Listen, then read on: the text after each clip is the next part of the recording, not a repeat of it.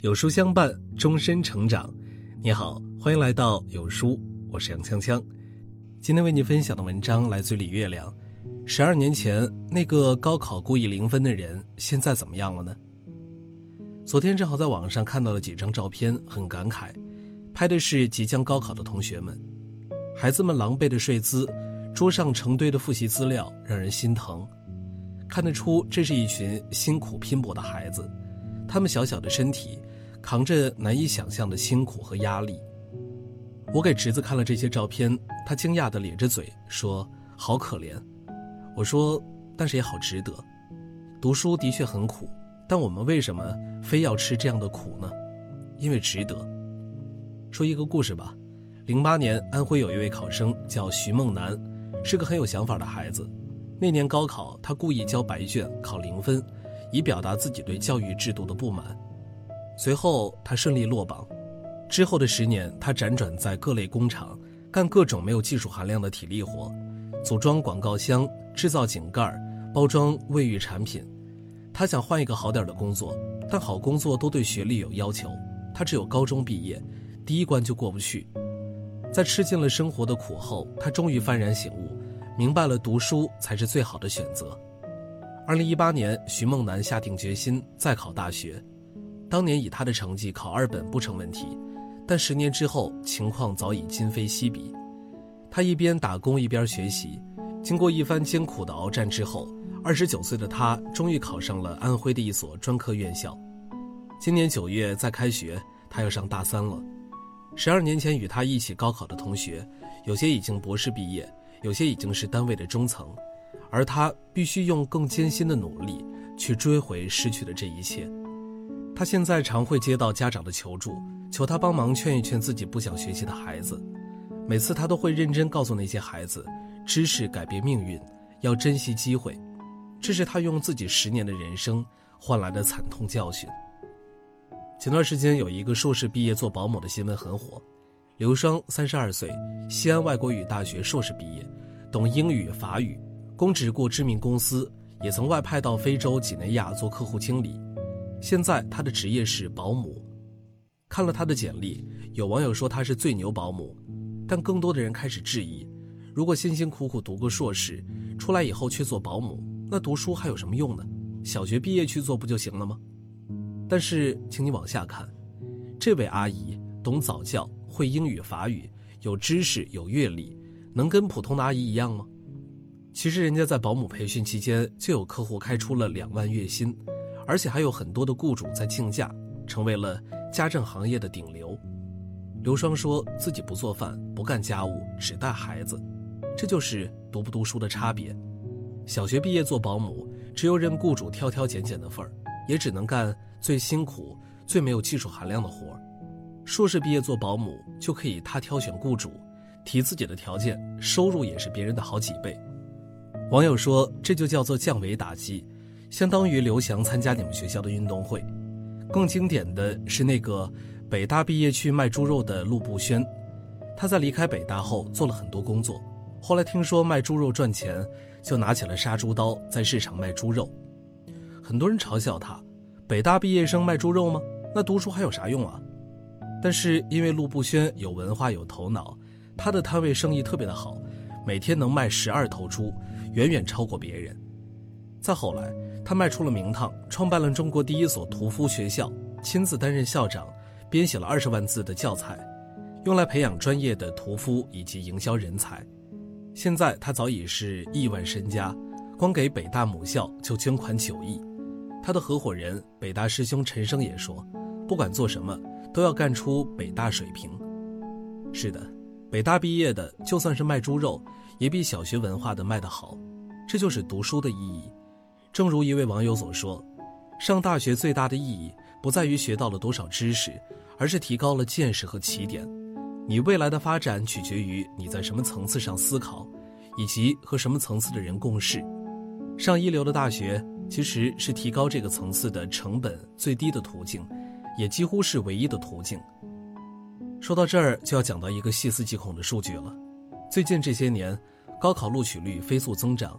已经从1977年的百分之五上升到百分之八十，就是说，现在的孩子，十个考生有八个能上大学。社会变化很快，四十年前读过高中就是高学历了，而现在高中毕业已经基本等于没文化。过去考大学是让你从平民脱颖而出变成精英，现在考大学是保住你能做个普通人，不沦为底层。所以，就算大学生越来越不值钱，但现在读大学也比过去更要紧了，因为遍地都是大学生的情况下，必然会有很多高学历的人流入低端行业。如果你不读书，就极大有可能遭遇到降维打击，连普通的工作都保不住，只能被挤到最边缘、最辛苦的角落，别人都不愿意干的事儿才轮得到你。你依然可以生存，但丧失了选择权，你无法去做自己想做的事儿，只能被迫辛苦谋生。你可能很想反抗，但却毫无办法，因为一个人如果在知识、见识、格局、人脉上都低于别人。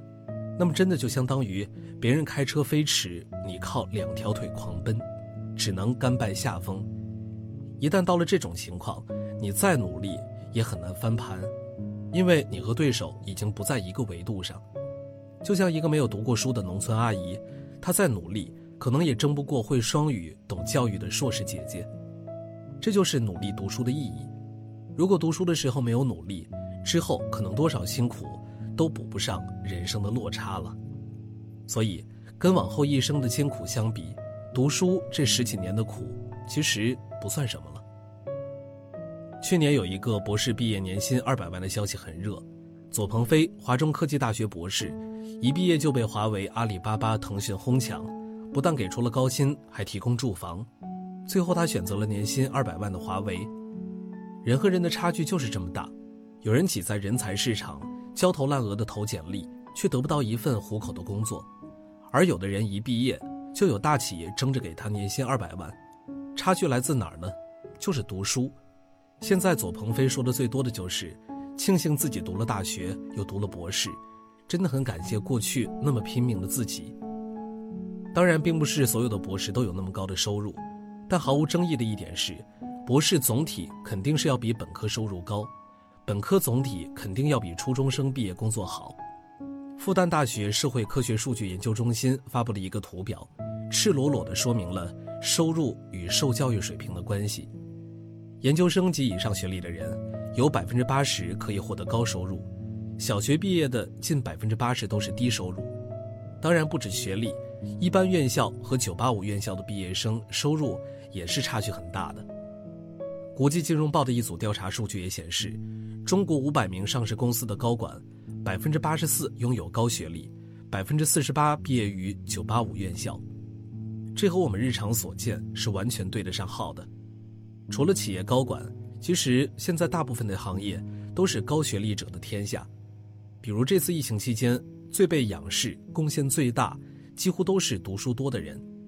钟南山一九六零年毕业于北京医学院，二零零七年获得英国爱丁堡大学。荣誉博士，李兰娟一九七三年毕业于浙江医科大学，张文宏一九九三年毕业于上海医科大学，之后在哈佛大学做博士后。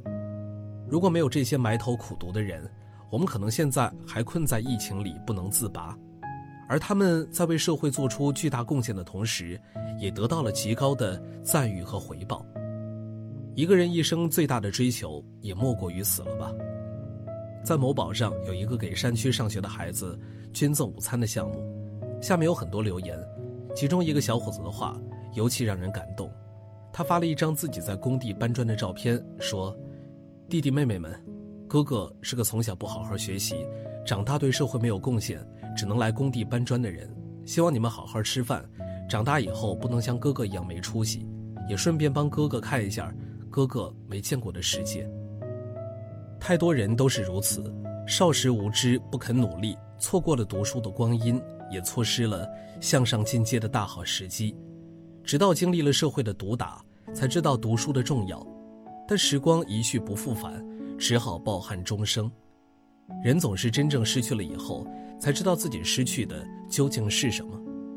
但是当他们尝到了命运的苦，转回头叮嘱后来者，却依然有许许多多的人不信邪，不肯努力。又走上那条必将后悔的路。就这样，一批一批前赴后继，最后世间遍布这样的人，他们吃了太多生活的苦，心里都藏着深深的懊悔和一句“我当初要是好好读书就好了”。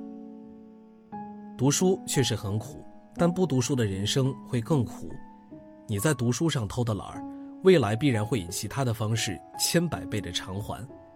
一个人如果不愿被别人降维打击，如果害怕在底层无望的苦熬，如果渴望看更广阔的世界，如果想从茫茫人海中杀出一条血路，如果希望这一生活成最好的自己，见识最好的世界，那么读书就是必须要走的路。如果你已经错过了在学校里读书的机会，就请坚持以各种方式学习，同时让你的孩子好好念书，走好他的人生路。读书可能是我们普通人唯一不看脸、不看爹、不看权、不看钱的翻身的机会。每一份辛苦都可能得到十倍、百倍的回报，付出再多也值得。读完的书，成就最好的自己。走过半生才懂，我们终要到好书中去寻找真谛。今天有书君有一份超值福利免费送，一生必听的三十本经典好书，不做任务不发圈，直接免费领取。还能够分享给家人，让人生更加丰盈。快快拉着文末扫描二维码领取好书吧。听完了今天的文章，有书君有件事儿想和大家说。有书友反馈说，最近不会按时收到有书的文章了，那是因为公众号现在不再按时间推送，而是有了新的算法。如果您跟有书互动多，有书就会出现在您列表靠前的位置。如果您想要更多的看到有书，就麻烦您点一点再看，多和我们互动，这样有书就能出现在您公众号靠前的位置了。走心的朋友越来越少，所以您才对我们越来越重要。未来的日子还希望有您一路同行。好，那今天的文章就分享到这儿了。长按扫描文末二维码，在有书公众号菜单免费领取五十二本好书，每天都有主播读给你听。那明天同一时间，我们。不见不散。